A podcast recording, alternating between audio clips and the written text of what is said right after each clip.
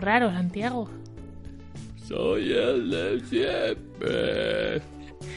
¿Y desde cuándo estás tú con el ojo tan para allá? El... ¿Qué tiene este hombre con los ojos? Los ojos llorosos. Sí, así como muy grandes, ¿no? Que parece que les van, van a saltar. De- bueno, de hecho, primera escena de la película. Venga. Vamos a hacer un cinema copa. ¿Vale? Ah, somos los enganchados. ¿Cómo lo habrán traducido eso?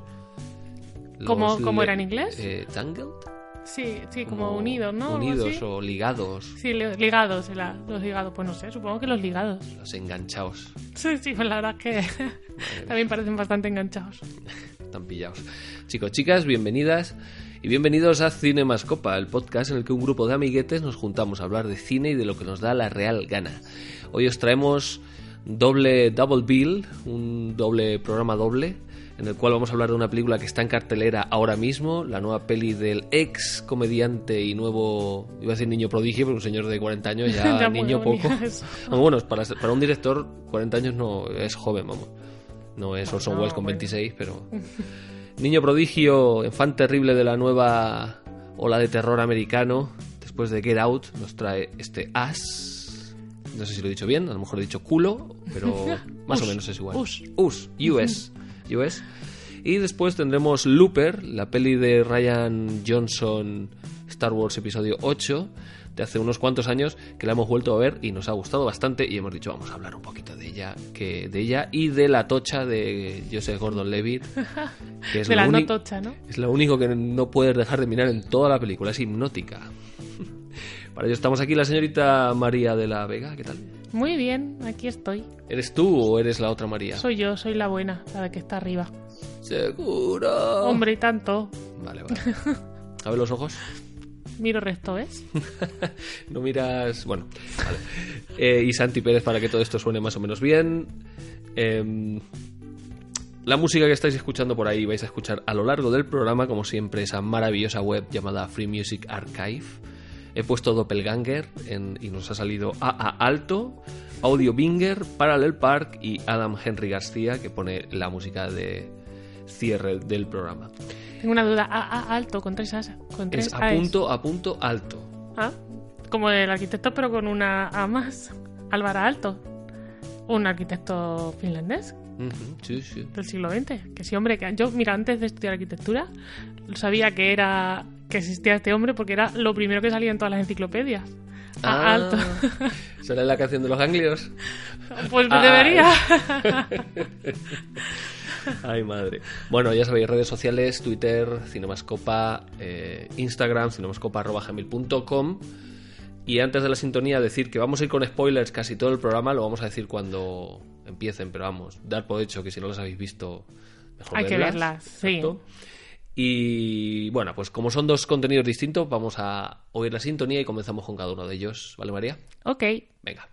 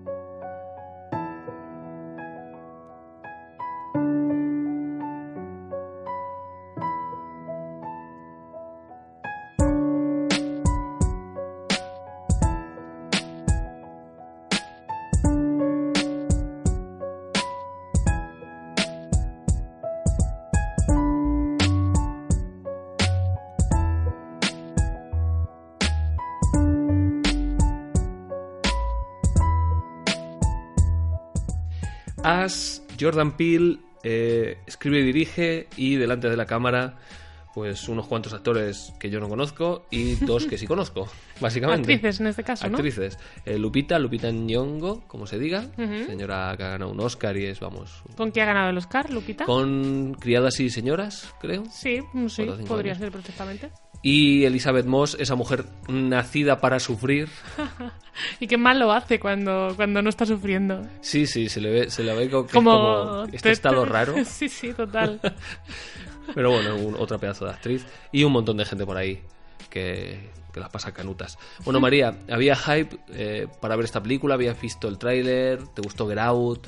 Yo no había visto absolutamente nada y me da un poco de grima solamente por los carteles que se ven por ahí por la calle, en el metro, etcétera. Y no sé, esa, esa vestimenta roja, esas tijeras, ese fondo negro, uff, no sé, da, da como mucha grima, mucha más que Get ¿eh? Mira que Get no sé, mm, mm, daba grima también el cartel, ¿no? El tío sentado en el sillón ahí como gritando. Pero esta es como mucho más peligrosa. Es como más directa, ¿no? Tú ves el cartel y sabes que aquí vienes a sufrir Exacto. y que es lo que Sí, es al sí. final una película más de terror, más violenta y más... La, Get Out era como empezaba ahí despacito, no sabías dónde estabas metiendo, sobre todo si no sabías nada, porque yo no había visto ni el tráiler tampoco, como en esta, y al final te, te dan el golpe, ¿no? Aquí Al no, final- aquí sabes desde el principio que aquí va a haber lío. Sí, exacto. Y bueno, pues la verdad es que muchas, muchas, muchas, muchas ganas, pues tampoco tenía, porque me daba mal rollo. Es la típica, la típica película que, que bueno, que no iría a ver Si no fuera Jordan si no fuera Jordan Peele, desde luego. Jordan Peele. No, Jordan PL. PLE. ¿Y tú qué? ¿Qué Pero Out te gustó, tenías? ¿no? Sí, gustó. sí me gustó. Sí, sí, claro, es que Get Out es un peliculón. A mí es que me gustó muchísimo Get Out, entonces iba a verla seguro. El, el póster me gustaba y me llamaba la atención, pero me da un poco de miedo porque pensaba, es decía, uff, esto tiene pinta de ser más peligroso. Creo que he hecho aposta, obviamente.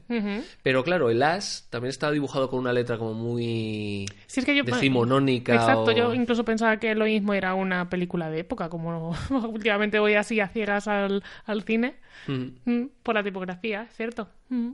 Así que, bueno, pues ahí entramos. Por cierto, lo vuelvo a decir, que bien ver una película sin saber nada de ella, porque es maravilloso, o sea, es Sí. O sea, yo no, sabía, no sabíamos ni que era de lo que iba siquiera. Por cierto, aún sin spoilers, venga, dinos un poquito de qué va. Pues es una familia que está de vacaciones en la casa que pertenecieron a los padres de la mujer, de la madre, y, y nada, pues te cuentan un flashback de una- un episodio que tuvo la niña. En Sí, es como un epílogo, ¿no? Sí, un epílogo exacto, eh, en el que te cuentan un poco, pues, un episodio que tú, que pasó, que le pasó a ella, que parece que le traumatizó mucho.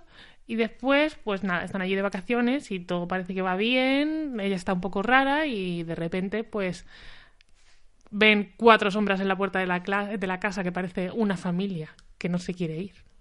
Exacto, ese es el punto de partida cuando empieza la, la acción. El, el epílogo, por, vamos, me parece maravilloso. Lo bien, Sí. o sea, la tensión que mete, lo bien rodado que está, ese final, y ya empieza la película. Creo que. Sí, es como la típica.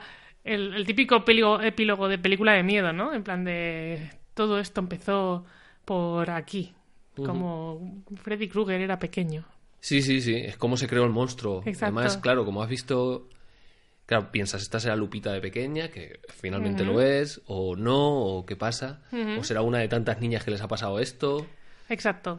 Está muy bien, sí, y esa escena también con los padres peleándose, en plan la madre mm, diciéndole que si el padre es tonto y ella, ella yéndose directamente como para evitar eso. El señor este vagabundo en la esquina con lo del Jeremía 1111. Que luego también eso se repite bastante a lo largo de la peli. Bueno, antes de que aparezca la tensión, digamos. Y es un poco una señal un poco extraña, ¿no? Bueno, O sea, vamos, ya, vamos ya con spoilers. No, bueno, cuando quieras. Bueno, es que eso ya es meterte mucho, pero vamos, son, yo creo que son pildoritas que van dejando para unir las diferentes cosas que tenemos en la película. Esas ¿eh? cosas. Esas cosas. Pero bueno, eso lo, eso lo hablamos luego si quieres. Vale.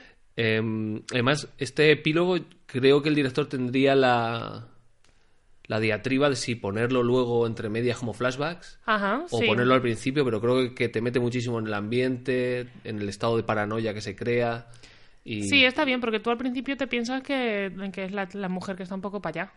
Eh, esa, esa tensión que tiene y ese que está súper incómoda todo el tiempo, piensas que es más problema suyo, ¿no? Por, esa, por ese trauma que tuvo. Entonces, Claro, claro. si tú no lo supieras, ahí diría simplemente que la señora es un poco rara además.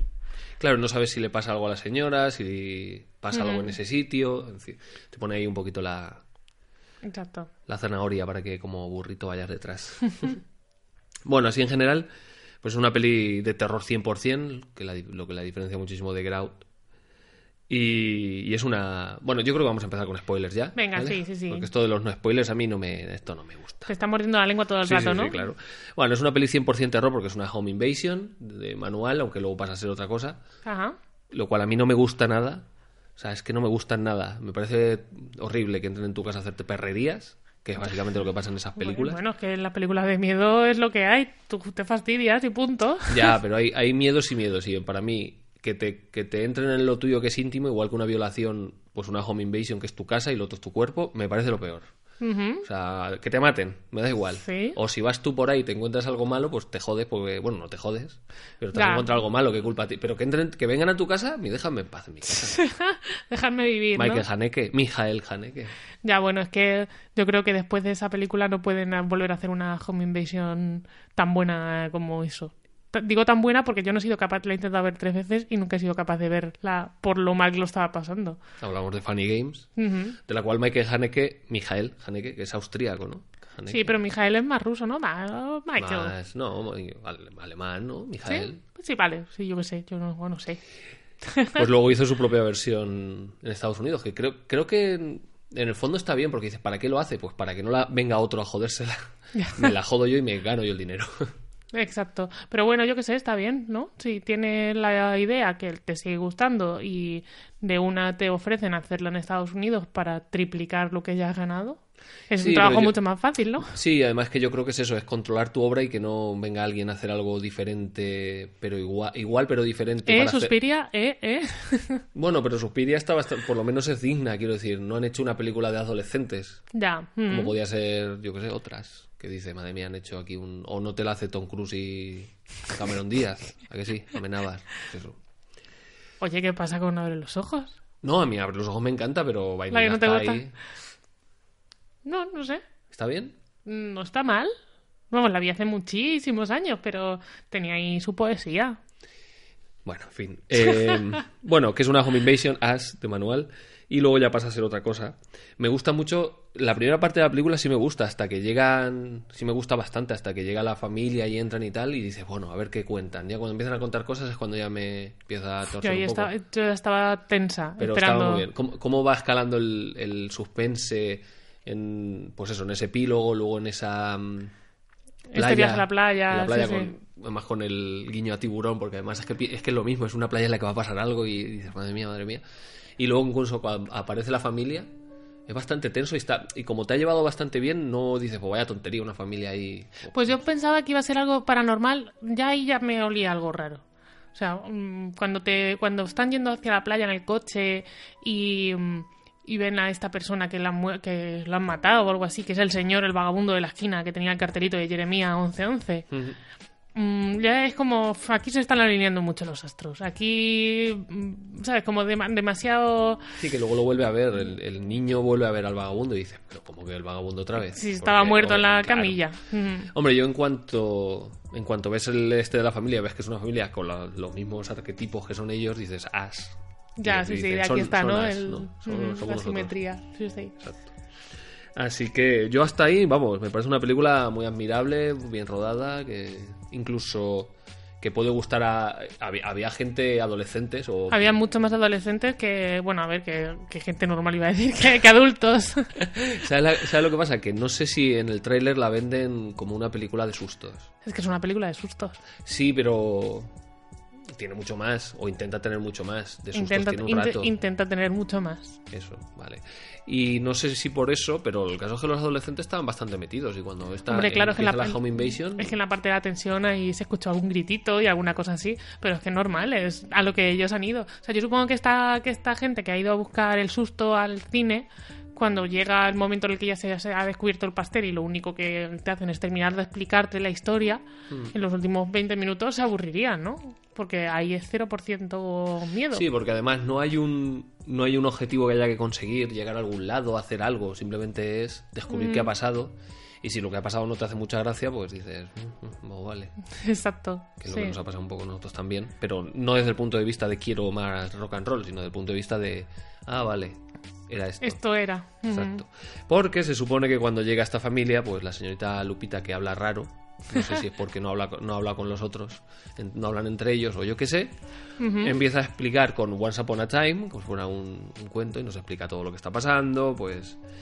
Y ahora lo vamos comentando, pero todo deja como un pozo de eh, lucha de clases en Estados Unidos, ¿no? US, United States, Sí. se supone que hay una raza... Porque lo que dice ella es, nos hicieron... Pues esto es el final ya, ¿no? No, no, esto lo dice en medio del este, claro, en toda la explicación. Dice, nos hicieron para controlar a los de arriba.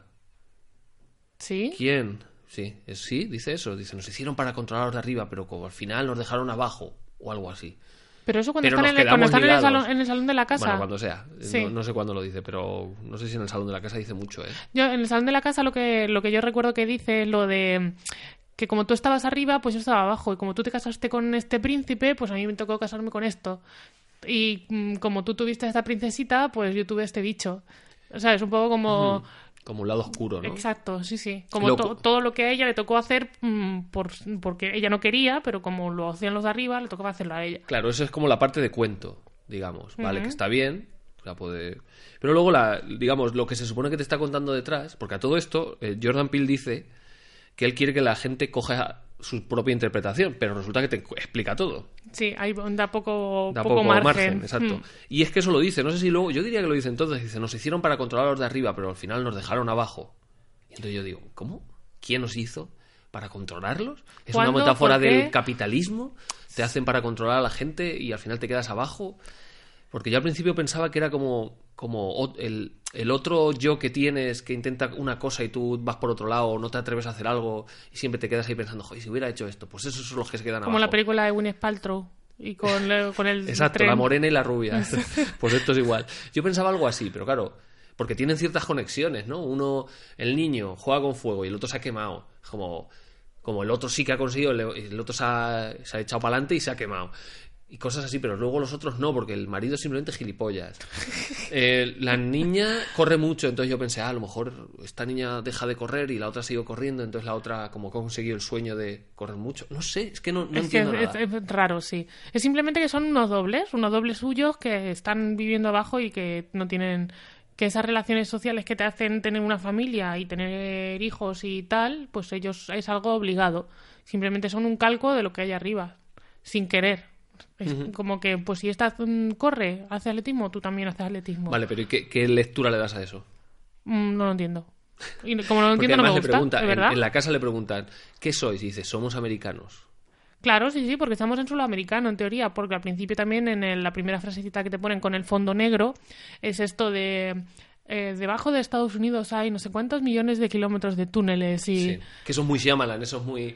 eh, como, eh, toda que no me lo he inventado. como la- claro, es como lo de en Estados Unidos se leen no sé cuántos miles de cómics al día. Sí, como en lo de Glass, ¿no? El o el protegido, protegido. Sí. no sé, yo creo...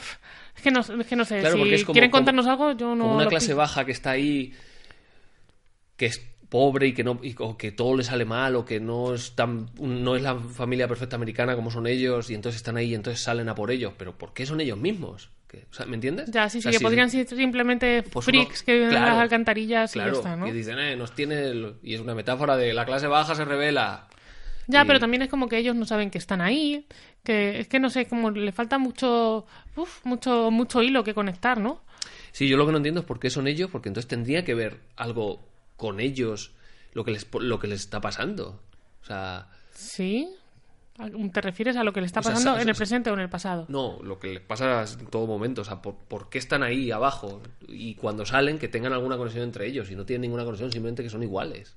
Es Claro, que son iguales y que han hecho exactamente lo mismo en lugar de en la, en la parte de arriba, libremente, en la parte de abajo y obligados. O sea, esa es la, esa es la conexión. Sí, es que- como en el, el mismo sistema americano que para los americanos en el mundo, que Sí. eso también manda huevos, pero bueno, eh, hay personas que pueden vivir su vida como quieren y hay otros que viven la vida que les, les impone, Mm. digamos, ¿no? Sí, como una especie de esclavos, de, de esclavos que no hacen nada por los de arriba, o sea, porque los esclavos al fin y al cabo pues eran los trabajadores mal pagados, Los obligados, ¿no? Claro, claro. Pero Que hacen que el sistema se siga así, que no se callan y no hacen nada o no votan otra cosa ni se levantan en... sí, sí, no se Para revelan. que los de arriba, exacto, para que los de arriba puedan tener su buena vida perfecta. Pero es que además los de abajo da la sensación como que no tienen ese eh, esa inteligencia o esa, esa organización para revelarse. Es como que es algo que está fuera de su alcance hasta ahora mismo. Claro, porque necesitan una persona que les, les lidere. Pero eso lo puedo entender metafóricamente. O sea, pues eso, una clase baja, tal y cual. Pero claro, ¿por qué tienen que ser iguales? Porque en el fondo son americanos iguales y por eso los ponen igual. O sea, somos, son iguales ellos. Y, y los ponen literalmente siendo la misma persona para decir, somos americanos igual. En el fondo somos lo mismo. Pues para que veas eso, son exactamente las mismas personas, de hecho. Ya. Sí, puede ser, no sé. A mí se, me, se me va un poco la explicación y no conseguí tampoco meterme. Porque si estás pensando todo el rato porque hay un doble de esta que tampoco le intenta matar, si es que si hubiera querido matarla lo hubiera matado al principio, pero no, lo que quiere es que le cuente toda, que se entere de toda la historia. Es un poco, Eh, sí, de villano de James Bond. Exacto, pero de villano de James Bond a los mm, media, media Sí, hora, la 20 media hora, minutos sí. de que empieza la peli, como... pff, mm, madre mía, o sea, O sea, sí, pa- parece... todo a la, mitad, a, la, me- a media hora o 45 minutos de la peli, ¿eh? Mm, parece que, que les quieren matar, pero ¿por- ¿y por qué no los matan? ¿Sabes? Sí, ¿Qué quieren exactamente? Claro, ¿Quieren ser como ellos, llevar su vida? Pues mátalos y te quedas en su casa y eres ellos. claro, pues pues, exacto, sí que parece que el hombre quiere matar al padre también, que la niña está persiguiendo a la otra niña para cargársela, pero ¿y los dos niños jugando con el fuego en el armario? Que quieren hacerse colegas, ¿no? O sea, quieren ser amigos y jugar con el fuego. Porque si hubiera querido cargárselo, se lo hubiera cargado. Bueno, esto es lo que quiere el director que hagamos y Que en, es, en ello estamos, ¿no? Que es lo que pasa con el- la otra familia paralela, que es la de... eh, ay, no me Elizabeth sale. Moss. Elizabeth Moss, sí.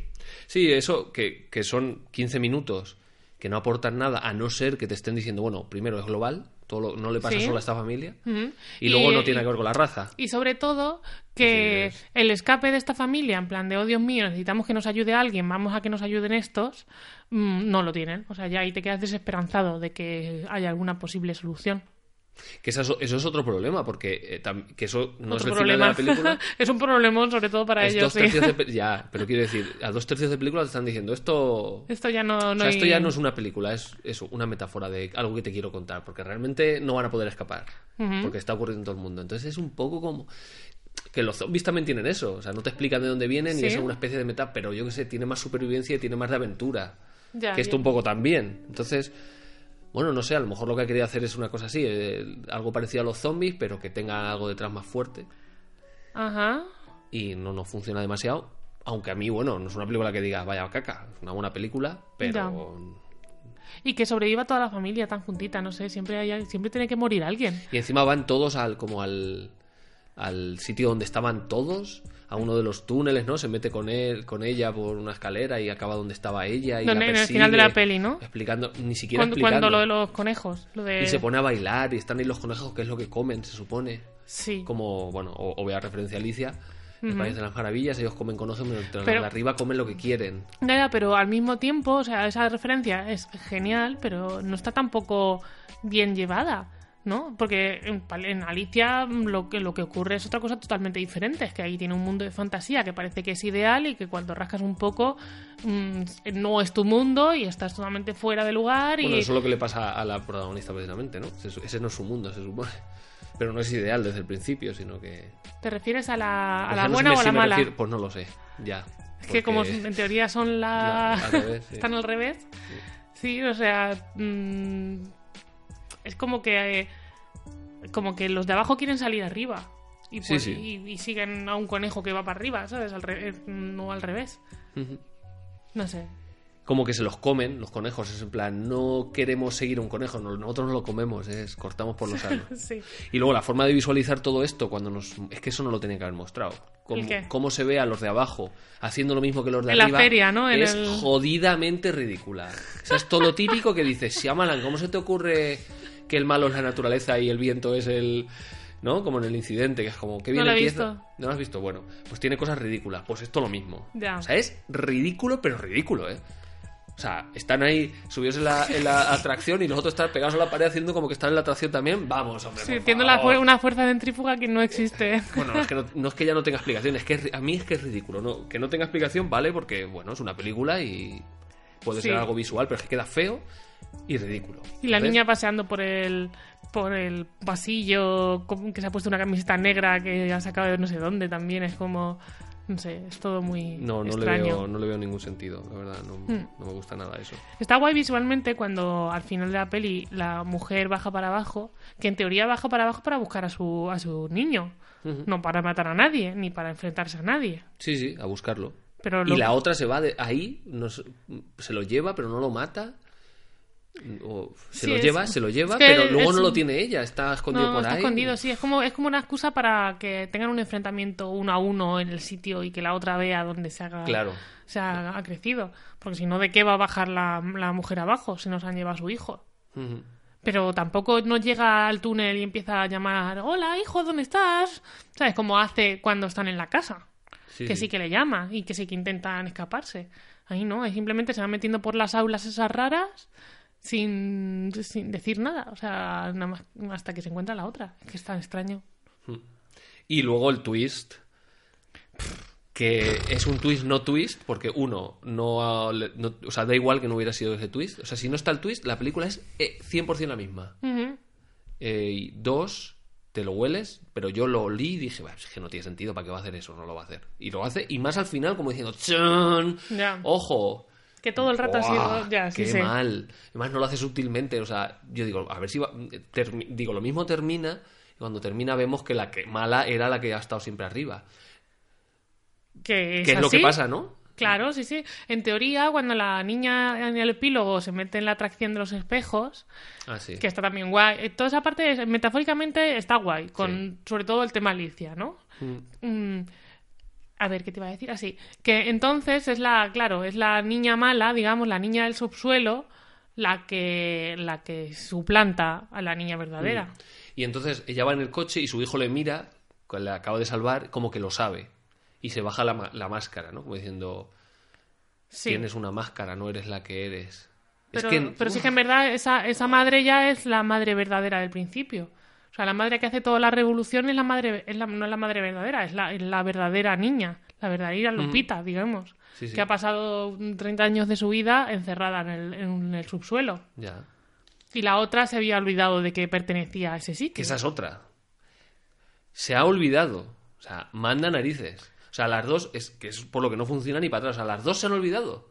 O sea, la que ha salido se ha olvidado de que era la, la que No, ha salido. la- se- la- la la que- que sale del este al principio Sí, y se queda arriba, se ha olvidado que estaba dentro. claro. Sí, ¿Por sí. qué se ha olvidado? ¿Pero qué trauma tiene? ¿Qué ha conseguido salir? ¡Oh, me he traumatizado! Claro, no, no, que está, que está en un mundo que no Que sabe no lo que suyo. es. Ya, pero se tiene que acordar de dónde ha venido. Claro, tiene que pero- aprender a hablar otra vez. Pero por eso lo de las, la psicóloga esta, la escena de, la de los padres de la niña en el psicólogo, y ella que no quiere hablar. Ya, no quiere pero- hablar, no, que no sabe hablar. Entonces ella se acuerda de lo de abajo.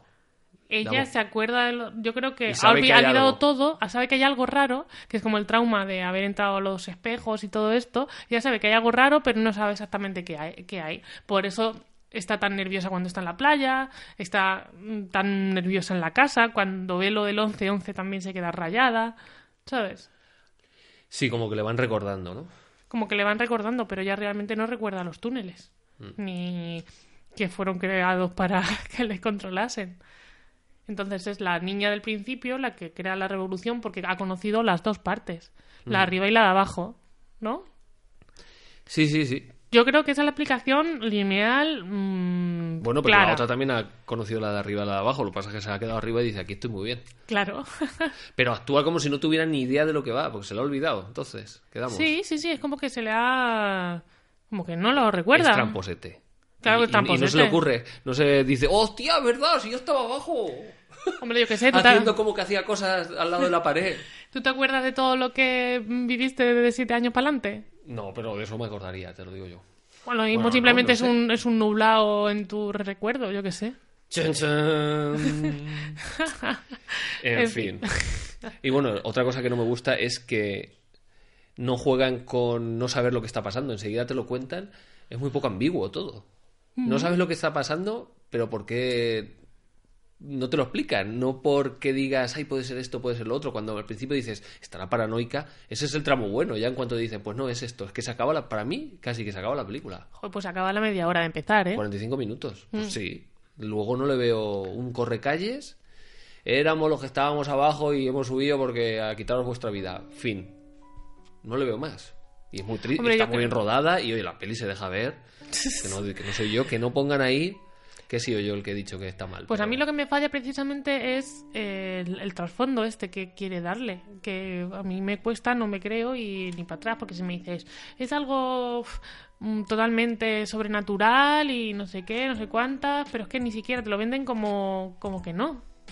No sé, me da a mí la sensación, que no es...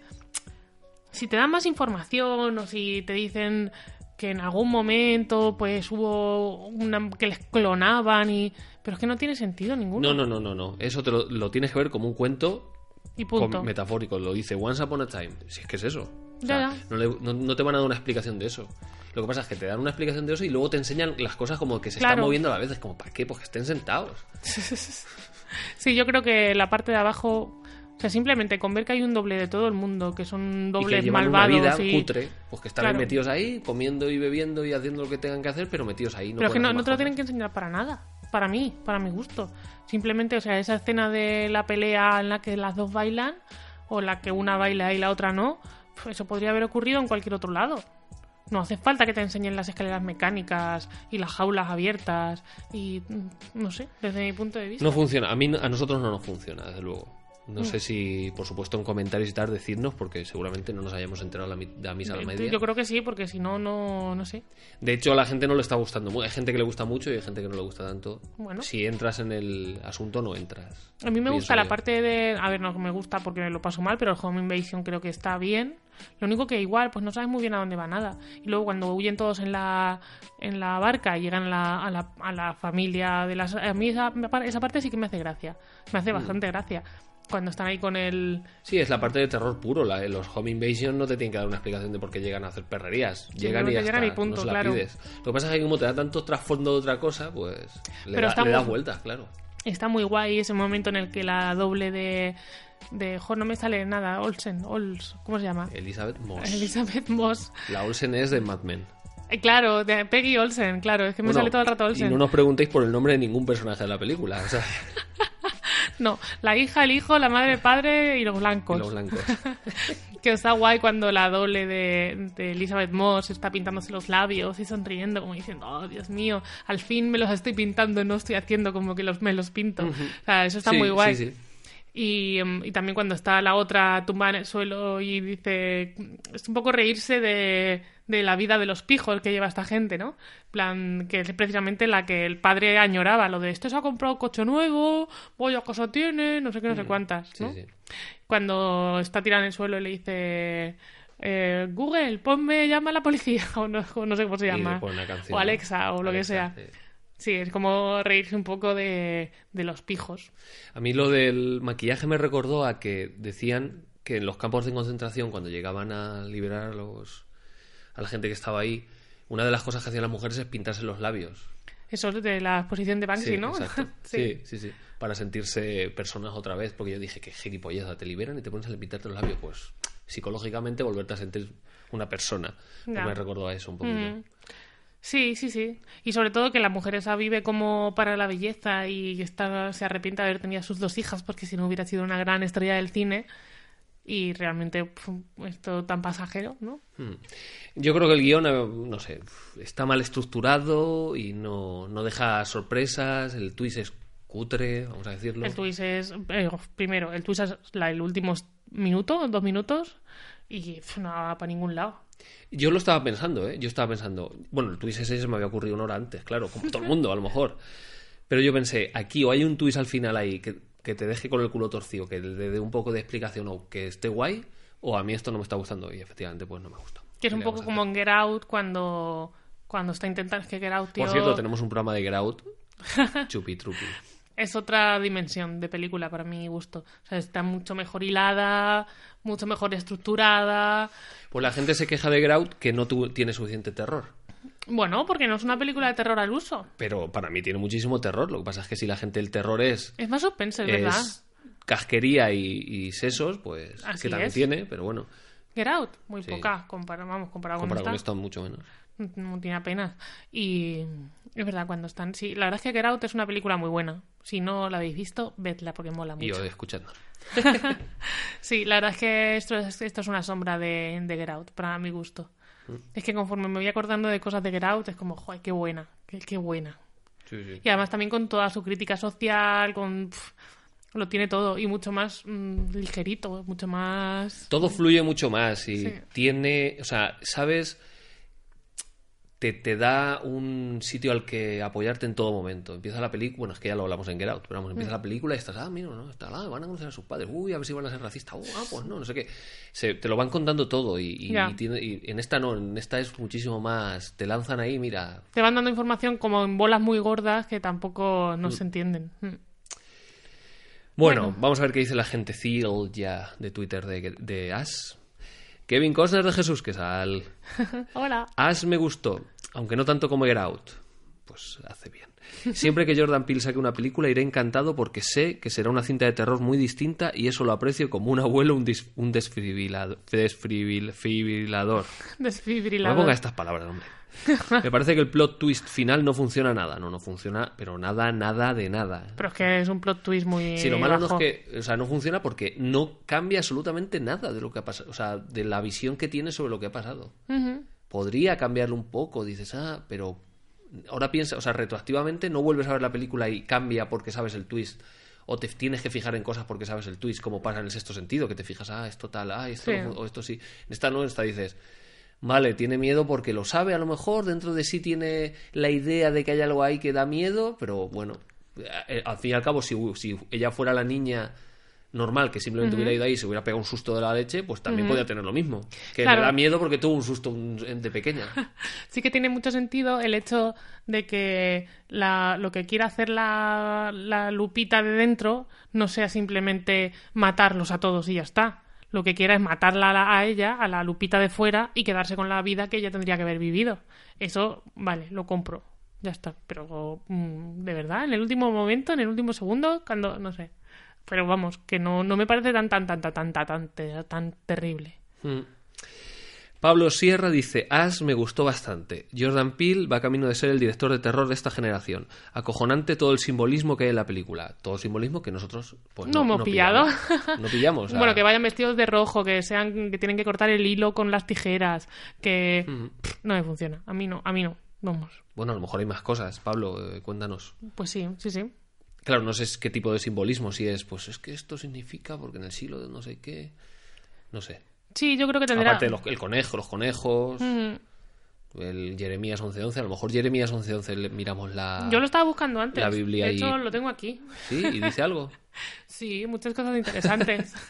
Léelo, léelo. Lea ahí a Jeremy. pues venga, Jeremías 11:11. Por tanto, así ha, así ha dicho Jehová. He aquí yo traigo sobre ellos mal del que no podrán salir y clamarán a mí y no los oiré. Chun chun, pues ya está, que sí, que estaban ahí encerrados y que no sabías que estaban, ¿no? Pues eso. También te digo una cosa, si vienes sin hype o con menos expectativas, tal vez te guste más la peli. ¿eh? Yo tampoco O sea, tenía mucho hype, ¿eh? A ver, es una buena peli, pero, en fin. Yo esperaba un- una maravilla. Jope, pues a mí no me parece tampoco muy buena peli, no sé, me, me deja con... pues, con No una- entras, no entras. Es que Mm. cuando no entras en una peli, no entras, no es culpa de la peli, es culpa tuya. Vaya, No, mía. es verdad. Ya es que verdad. no lo... Pero objetivamente la peli está bien. O sea, el tío es muy buen director. Guión, eh, pero bueno. Como director es muy bueno. Muchachito nuevo en el mainstream en Instagram dice: Tras un inicio un tanto desconcertante, marca de la casa, el guion da paso a una historia difícil de digerir y con la cual cuesta empatizar, culminando todo con un final que intenta ser deslumbrante pero que se queda en un desenlace chapucero. Bastante. No le ha salido bien, es que no le ha salido bien, lo he intentado, pero no le ha salido bien. Ya. Lo único que salvo es la gran banda sonora. O sea, no te ha gustado nada. ¿De quién es la banda sonora? Pues no lo sé, también lo puedo buscar. Busca. Segundo desayuno cultura pop dice, todo bien. Eh, mucha gente ha odiado a As, pero a mí me pareció la hostia. Y no soy muy fan de Déjame salir de Pil. Pues fíjate, Al justo revés. al revés que Sí, nosotros sí. le vamos a hacer. No sé, yo lo- a mí la sensación que me, que me dio es que tenía la idea de, mm, de esta, de un mundo abajo, un poco como el Upside Down de Stranger Things o algo así, ¿no? Como un mundo en el que ocurre lo mismo que ocurre arriba, pero está todo un poco trastornado, que está muy guay, y al ligarla con la realidad es cuando se le ha ido de las manos. O sea, porque en ese momento en el que en el que los de abajo se rebelan y se dedican a matar todo, a todo el mundo, no no sé, me parece Bueno, y luego termina burrillo. todos cogidos con lo de manos por América. Sí, o algo así, ya que es es- como un poco irónico, no sé. Irónico porque la niña tenía esa camiseta. Esa, Mm. esa camiseta se la había traído de la arriba hacia abajo. Ya. A lo mejor siendo americano esto le, le cuentas todo mucho más Puede sentido. ser. Puede ser. Podría ser, pero vamos, a, a mí me cuesta ver a que a- yo no empatizo. No, no sé, no... Que me parece todo tan, tan abstracto, abstracto feo. Bueno, pues hasta aquí hemos llegado con As, nosotros, Jordan Peele. A ver si la próxima nos gusta más. ¿Vale? Michael Venga. Abels es la banda sonora de As, ya lo último que digo. Vale, no sé quién es. estupendo. Yo tampoco. Pues Como siempre, está. preparándonos el programa al 200%. ¿Qué esperáis, amigos? Esto es Cinemas Copa. ¿Qué copa sería As? Ya que no hemos dicho... No sé, un vaso de sangre o algo así. sí, algo pastoso y rojo. No sé, a lo mejor un... En copa- algo que en- tenga dos partes, ¿no? Una buena y otra... Chupito de tequila. ¿Qué parte buena tiene un chupito de tequila? Ninguna. No sé, a mí me parece como muy denso y muy innecesario, como beber sangre. Ok. Qué vampírico te ha quedado. Sí. Venga, vamos a escuchar una cancioncita y volvemos con Looper Ryan Johnson.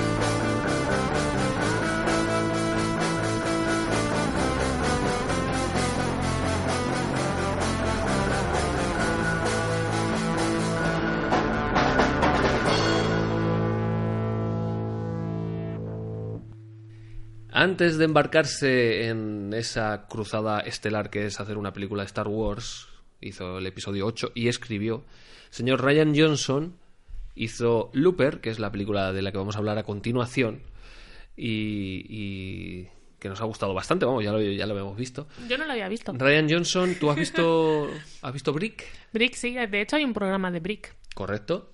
De la primera temporada, puede segunda, segunda. Segunda. Mm. Hablamos de Brick y de alguna más. Y, y Star Wars Episodio 8, poca cosa más tiene, tiene este señor. ¿Nada más que las tres? me parece bastante interesante que sea writer, di- director, que escriba y dirija. mm, creo que es bastante Como que crea el concepto de la película Claro. y luego dirige también, ¿no? claro. Bueno, muy que a bien. veces no tiene por qué ser bueno. Bueno, acabamos de hablar de Ash. Yo creo que Jordan Peele, pues como director, También es el director, ¿no? es el director y, la, Director y y el escritor. escritor. En Ash, pues como escritor no está tan bien como por ejemplo en Get Out. Ganador del Oscar de la Academia, premio de la Academia. Bueno, ¿quién tenemos? Ryan Johnson dirige Looper 2012 y delante de la cámara tenemos a Joseph Gordon-Levitt, una nariz postiza, Bruce Willis. Yo si me dices que, que es otra persona, mm, yo te hubiera dicho, vale. Es- no es un actor nuevo que salió y no Pero volvió tú a le hacer ves, nada. o sea, yo por un lado me gusta porque dice, joder, es verdad que tiene la misma nariz. Y eso mola. Además, la nariz es algo muy representativo de una persona. Y Gordon, Joseph Gordon Levitt lo hace bien, ¿eh? Pone las caritas esas de. Sí, mm, totalmente. Y los morritos ahí de. Le imita mm, todo el rato. Todo el rato. Y me gusta. Pero claro, como yo sí sabía que no era él, me, me, me desconcierta y digo, pero ¿qué, ¿qué necesidad hay? Pero el caso es que ahora me gusta. Lo he visto otra vez y he dicho, coño, está bien. Un toque. Yo no sé, yo fue como, pues no sé, pues de verdad como no, le, no sabía de quién era, pues no, no lo busqué y me, me funcionó bien. Que luego sí que ponía ahí los ojos en tornadillos. Mm. Sí, sí, sí. Lo hacía, lo hace bien y hace yo creo bien. que el maquillaje pues da una gracieta. Ujú. Y tenemos también a Emily Blunt en su típico papel de, de chica dura. en medio del campo, En medio del campo. con rodeada de maizales. con una ¿Te suena? Sí, sí, una escopeta más grande que ella. Bueno, Looper, eh, por supuesto vamos con spoilers si no lo habéis visto. Parad y ponerla en Netflix, que es donde la hemos visto nosotros. Bueno, no, Looper, eh, ¿qué te pareció? Es una mezcla de... Tengo aquí, ciencia ficción más cine negro.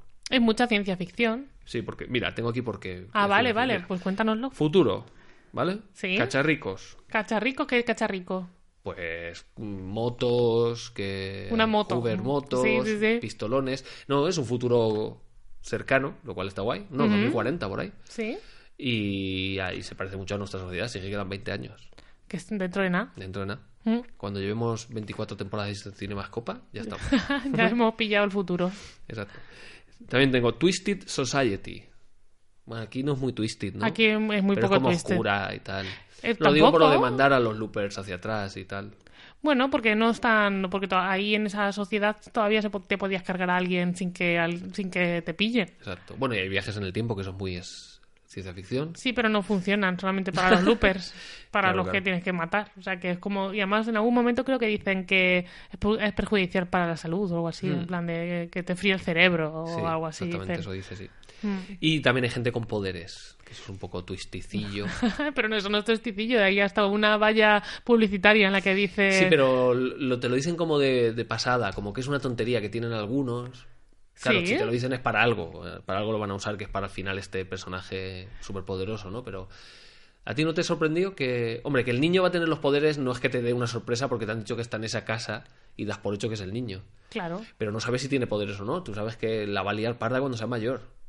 Claro, no, y no sabes por qué la va a liar parda. Ni Simplemente nada, ¿no? sabes que, que tiene muy mala hostia y que es un poco y que, y que es malo. Pero está guay lo de ver a un, a un maligno del futuro De del pequeñajo, niño, y que no sea una precuela ni nada, ¿no? Y por otro lado, de cine negro, pues tenemos un personaje oscuro que es como un detective o algo así, en este caso asesino, Un poco tontorroncete, un poco tontorroncete, futuro inevitable, más literalmente. eso sí. Por más que nada y- porque y malo, sabes... no- normalmente. Ujú. Eh, crimen y asesinatos y tal, y la voz en off. Eso es Ah, más bueno, negro imposible. claro, sí, sí. si tú lo dices, yo te creo. Vale. Bueno, pues la película está partida en dos. Y la primera parte, pues es un ciencia ficción noir. Que eso, eso es la parte más guay, yo creo, Sí, ¿no? Sí, el principio, ¿no? Oye, Cuando ¿no has dicho que está también Paul Dano? Paul Dano, que está al principio Mm, también. Tiene una cenaca buenísima. ¿Qué cenaca? Bueno, él, el Paul Dano del futuro, el que tiene la cenaca. Cuando A va ver. desapareciendo. Ah, eso está muy guay. Que es que sí, sí, terrorífico. Sí, sí, La verdad es que eso es, claro, lo del futuro y que haya un momento en el que la misma persona esté en la misma línea temporal, da lugar a esta cosa tan guay que eso podrías, vamos, me parece una cosa chulísima, digna de una serie, ya no de una película. El que si pillan a tuyo del futuro y le arañan, tú vas a tener una... Es así, ¿no? No, si pillan al del pasado. Al del pasado, exacto. Si pillan el del pasado y le hacen, le cortan un dedo, a ti te desaparece el dedo. Claro, si te claro. queda como con un muñencete, Sí, joder, sí, es sí, buenísimo. Y además es terrorífico cuando ya ves que el otro ha desaparecido y abre la puerta y al otro le están operando y como quitándole cosas y dices, oh Dios mío. Sí, sí. O para mandar mensajes que te dejen una cicatriz en el brazo. Maravilloso, sí. Está muy guay. Sí, está muy, muy bien, muy bien sentadas las fases de la película, ¿no? Te explica muy bien cómo es el personaje de, de Gordon Levitt. Y además de una manera muy fácil. Es el, el, el- el trabajo que tiene define perfectamente al personaje. Es un trabajo fácil en el que se va a forrar, pero dentro de 30 años vas a morir. En, en algún O momento 30 te o dirán- 33, pero vamos, Pero vamos. en algún momento te van a jubilar. Sí, sí. Exacto. O sea que el personaje es lo que quiere, ir a tope. Sí, pero le da igual, él está aprendiendo su francés para irse a no sé dónde y, Sí. y punto pelota. Ujú. Y encima es súper egoísta, porque cuando le mandan a su Looper lo que quiere es matar a su, a, su- a él mismo del futuro, lo que quiere es matarlo. Yo creo que más que egoísta es como muy esto es lo que hay que hacer y punto. O sea, Mm. es, no tiene ese- esa perspicacia. yo creo que ese egoísta está con él mismo, porque es el mismo al que le está diciendo te voy a matar porque tú ya has tenido tus 30 años, desaparece, que yo me quedan mis 30 años. Pues es que yo creo que eso más que egoísmo, vale, es egoísmo, pero esto es no, no razonar, porque el otro te está viniendo, te está diciendo lo que es mejor para ti. Ya, pero dentro de 30 años. Es como, no fumes, que dentro de 30 años, bueno, dentro de 30 años, ¿dónde estaré yo? Pues con cáncer ahí en tu casa. No. ¿No? Sí, sí, sí, no sé, a mí me parece que todas estas, esta querer, se- querer seguir, seguir siendo bueno y querer seguir haciendo tu trabajo y tal, me da, es, me da que es más por tonto que por... Yo no lo veo como el, que es que el trabajo es lo importante, sino que, que él quiere su recompensa para tener sus 30 años de tocarse los huevos. Sí, sí, puede ser. Y de hecho lo, vemos cómo lo hace. Pero, pero también cuando quiere ayudar al, al amigo, al principio le ayuda y luego le vende, ¿sabes? No sé. Sí, es verdad. Sí, pues primero la ayuda porque no es malo del todo. Bueno, son las contradicciones que hacen que un personaje esté bien. Que no es. Que a veces le pedimos a la vida, o sea, a la vida, A las perdón, pelis. a las pelis que, que sean más reales que la vida. Es como, es que este personaje es así, y si no hace eso es que estás traicionando al personaje. Bueno, las personas hacemos, somos como somos y de una dejamos de ser. Y luego volvemos a serlo otra vez. Sí, está bien que cuando viene un amigo a pedirte ayuda a las santas de la noche digas, madre mía, eres tonto, anda, escóndete. Claro. Pero luego cuando te ofrezcan y te pongan ahí... el- Claro, sí, sí. exacto. Cuando digan, te voy a quitar la mitad de tu fortuna. Y entonces dice que tururú, que lo que quiere es sus 30 años y su dinero. Y su money. Exacto. Y también nos explican todo lo de los viajes en el tiempo, todo lo, el- lo del trabajo de Looper, que es lo que hace el protagonista. ¿Te gusta? ¿Te parece guay? Está muy guay. Vamos, me parece muy guay toda esa historia de ciencia ficción. Eso sí que para mí sí que es ciencia ficción 100%. Incluso cuando te cuentan esos 30 años que ha vivido Ryan... eh, ah, ¿Cómo se Gordon llama? Levitt. Gordon Levitt y luego su colega. Estoy con con los nombres que no me salen ni, ni en medio bien, ¿eh? Paul Dano. No, el otro. El Bruce Willis. Bruce Willis. Esos 30 años que viven todos este personajes, todos actores, está muy guay también cuando de repente van a buscarle a su casa y se lo llevan para matarle y, él se carga a los malotes que lo iban a matar y ve esa máquina del tiempo en la que se mete voluntariamente. Ujú. Sí, y, sí. y también está muy guay como te lo cuentan, en plan de, uy, esto se está retrasando. Está el Gordon Levitt en su maizal diciendo, puf, ¿qué está pasando? Que, que llega tarde. Y justo 30 segundos más tarde, que es lo que tarda el otro en meterse por su propia voluntad y tal. No sé, está muy, está muy bien hilado y muy, muy coherente. Sí, sí eh, porque después de este asentamiento de las bases en la que también nos dicen una cosa que es importantísima y lo hacen como muy rápido, que es el arma que llevas, con el arma que llevas a menos de 5 metros no fallas seguro, pero a más de 5 metros no le das a nada. Exacto. Que eso es imp- importantísimo para el final, claro. si, no, si no, eso no puedes tener esa escena final. Efectivamente aparece Bruce Willis, se supone que van a cerrar el, el loop de, de Gordon Levitt, pero se le escapa y se va por ahí. Entonces por queda ahí y le deja una notita en el bolsillo como diciendo, pira de lejos. Pírate y- y déjame a mí que haga lo mío. Y entonces es cuando vemos los 30 años de, de Gordon Levitt. Exacto. Se supone que Y de Bruce Willis. ¿no? Claro. Mm. Se pira y se convierte en, Bruce Willis. Y eso mola porque no sabes muy bien, porque dice año 1, año 2, dice, ¿qué es esto? No sabes por dónde va a tirar. O sea, no sabes si, si va a hacer lo que hizo Bruce Willis o va a hacer lo que, lo que hace él. También está, está muy bien porque es como que el destino no, no está tan escrito. Y se convierte en Bruce Willis, pero es el Bruce Willis que luego vuelve, claro. Hay un momento en el que Gordon Levitt se convierte en Bruce Willis, claro. Cambian de actor. Sí, se le empieza a caer el pelo. Sí, pero tampoco no es raro. Y está también guay cuando a Bruce Willis se lo empiezan a olvidar sus recuerdos porque, Se los cambia a Gordon claro, Levitt. porque Gordon Levitt se lo está cambiando. Y él tiene que recordar, la primera vez que la vi, la primera vez que la vi. Y Cuando, le empiezan eso a venir las imágenes de. Emily Blunt todo el rato, Claro, claro. que es como de la, la que de la que él se está Claro, enamorando. porque es la que acabo de conocer. Sí, sí, está, Exacto. está muy guay. Mm. Exacto. Vemos a, a Bruce Willis en el futuro, cuando conoce a su mujer china. Y, China y japonesa. cómo vuelve al pasado cuando ve que lo que ha pasado, que han matado a su mujer y que se iba a cerrar el, el loop, ¿no? Que le iban a mandar para atrás. Y ahí, bueno, cambia el, el- Me parece guay porque cambia muchísimo la película. Tenemos a dos protagonistas, que es el mismo personaje, Ajá. pero uno es el egoísta de al principio y otro es el, El enamorado joven, no al que le han cambiado, que es mayor, Exacto. experimentado, y los ves frente a frente y dices, joder, qué interesante. Es Como- genial, es muy guay. Esa conversación que tienen, en la que también hacen una cosa muy chula porque a lo mejor a alguien le da ganas de decir, bueno, esto de que vuelva y que era este y que era el otro, ¿tendrá sentido? ¿Habrá alguna paradoja? ¿Estará bien hilado? Seguro que hay paradoja, pero Pero Bruce Willis dice, podríamos estar aquí toda la tarde, vamos, no pienses en eso. Es como diciendo, mira, si empezamos así no hacemos películas de viaje en el tiempo y nos gustan. Así que no penséis tanto en eso. Y creo que es muy interesante ver cómo pues tenemos dos protagonistas, cómo va a terminar y cómo o si se va a llegar a convertir en, ese, en Bruce Willis o no, va a cambiar antes o lo que sea. Sí, la verdad es que está muy guay. O sea, parece casi como el padre diciéndole al hijo lo que tiene que hacer y el hijo diciendo, déjame que tú ya has tenido lo tuyo, ya déjame que yo haga lo mío. Está. Sí. muy guay, sí. Y además nos presentan de hablado, digamos, un nuevo el villano que se supone que el, es el villano está en el futuro, pero en el presente está Ah, recién- recién, nacido bueno, o, sí, o joven, pequeño, sí, lo cual sí. es chulísimo. Entonces tienen que acabar con el villano antes de que se haga mayor. ¡Guau! Y, eh, pero esto no lo cuenta Paul Dano, ¿no? El, el Paul Dano que... Sí, Poldano da, dice un poquito y luego Bruce lo del eh, malo villano este, sí, sí, Sí. Pero está muy guay porque tampoco del futuro, que es lo, lo complicado, digamos, te cuentan lo mínimo, lo minimísimo, que es los 30 años de Bruce Willis y punto. claro. No, te, no tienes una imagen del villano en el trono rodeado de no sé quién para que tú le pongas cara. No, eso te da exactamente igual. O sea, tú sabes que este Bruce Willis ha venido a matar a un niño que será de- en el futuro muy malo. claro. Es un poco Terminator. Con Hostia, Sarah es muy. Terminator, de sí, hecho. sí, sí. Es totalmente Terminator, mira, no lo había pensado. Bueno, obviamente cuando piensas en viajes el tiempo en una película, Terminator viene a la mente, pero no... Hombre, Pero claro, lo bueno es que Terminator... Back to the Future, ¿no? Di- también, hombre, por supuesto, pero en acción y tal. Eh, claro, aquí se supone que Terminator y John Connor, no, y Sarah Connor. y el Sarah Connor es el mismo. Ujú. Ay, madre, eso es- está bastante bien. Y también el mismo personaje tiene fines distintos, que es de lo que va el tema. O sea, tú estás. eh, eh, Bruce Willis conseguirá matar a, a este malo, que lo tiene que hacer porque luego se va a volver malo. Pero claro, a la vez Gordon Lewitt quiere matar a Bruce Willis porque quiere sus 30 años. Quiere sus 30 años y, y le empieza a cogerle cariño a la familia, a Claro, vivir Blunt y al vida, niño. no y el niño, vamos a decirlo ya. ¿A quién se parece el niño? Dilo tú, que eres la que. A Orson Welles. Es como una, una miniatura de Orson Welles, así con, con cara de mala hostia y cara un rellenito. poco de, de de perrete de estos ahí de los de. Sí, buenísimo, madre mía, es- es Orson, Orson Wellescito. Mm. Bueno, pues con ese planteamiento que me parece fascinante y viendo a ver qué va a pasar, qué va a hacer un personaje, qué va a hacer el otro, uno tiene un fin muy claro, el otro y no va a cambiar, Bruce Willis va a, hacer- Willis no va a hacer.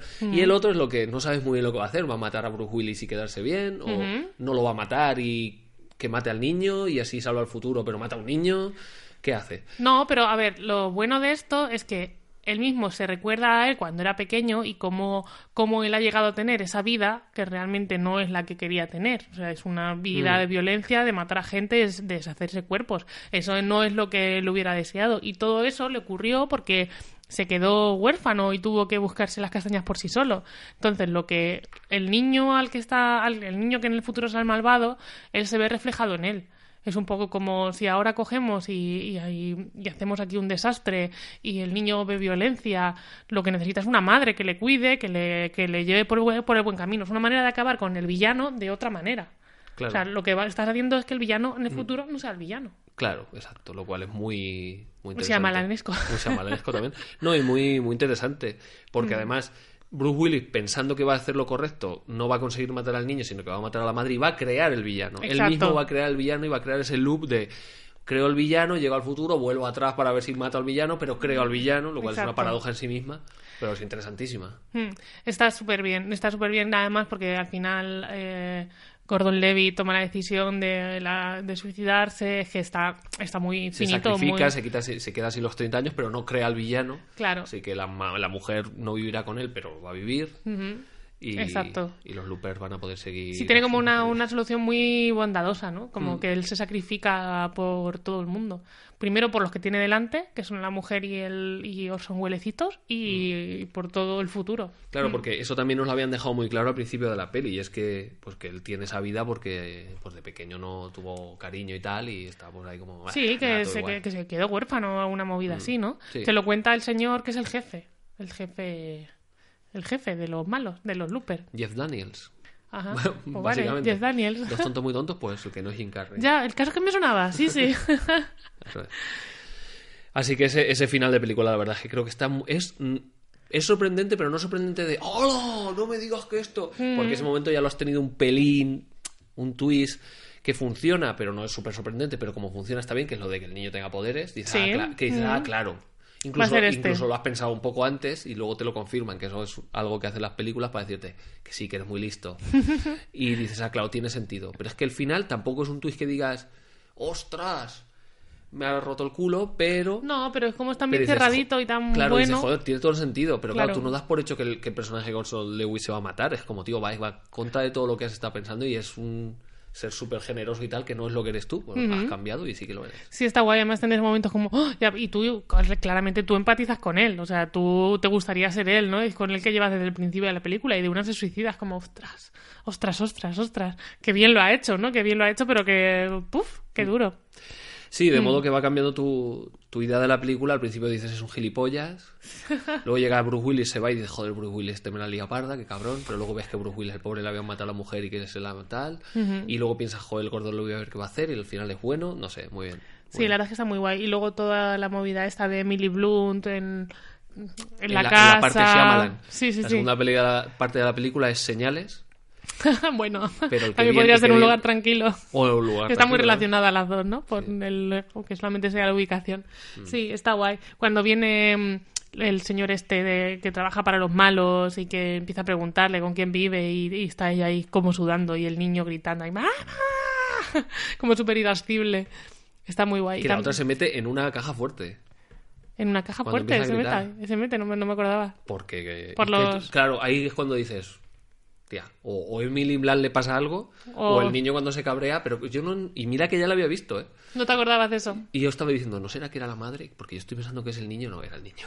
Ya. Pero se mete. Entonces, claro, ya lo vas pensando, no son, no son twist hiper, sino que te lo va, te van dejando migas muy gordas. Sí, y para que lo tú, entiendas. claro. Y luego está también guay cómo empatiza Gordon Levitt con el niño, cómo el niño va a buscarle y le pregunta, ¿y tú qué pasa contigo? Y no sé, como que es muy adulto también, ¿no? Mm. No solamente tiene poder, sino que para que ser un niño mm, tiene mucha visión, digamos. Sí, que, ti- que es otro Mm. poder que tiene madurez y se entera de todo lo que pasa. Exacto. Y luego también la madre también tiene este poder mm, telequinético, ¿cómo se llame eso? Que mueve cosas y el otro le dice, uff, no había visto a nadie que lo hiciese, que tuviera tanto poder como tú. Y ella, jaja. Pues, yo sí. Exacto. Si tú supieras. Mm. También como intenta la madre tener al niño ahí un poco tapado, que- como en una vida normal, alejado de todo, que es un poco, ¿te acuerdas que cuando terminé la peli te dije, eh, ¿qué hace Emily Blunt todo el rato intentando cortar el, tro- el árbol este en mitad de la nada? Y es un poco como ella está intentando, intentando pasar desapercibida, ¿no? Con, con su hijo Sí, que con está- el árbol crece, se supone, y él, ella lo corta porque le está intentando ahí. Aplacar, ¿no? Sí. Mm. Que, el hijo, que no es su hijo, ¿no? Es su... Sí, sí, es su hijo. Lo único que ella hijo, lo, dejó con su hermana y en uno de estos ataques se la cargó el niño a la hermana, a su tía. Eso, Mm.